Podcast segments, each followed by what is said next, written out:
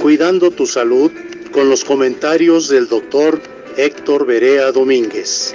De acuerdo con sociólogos, este mundo está viviendo este año un renacimiento, un nuevo inicio con valores más reales.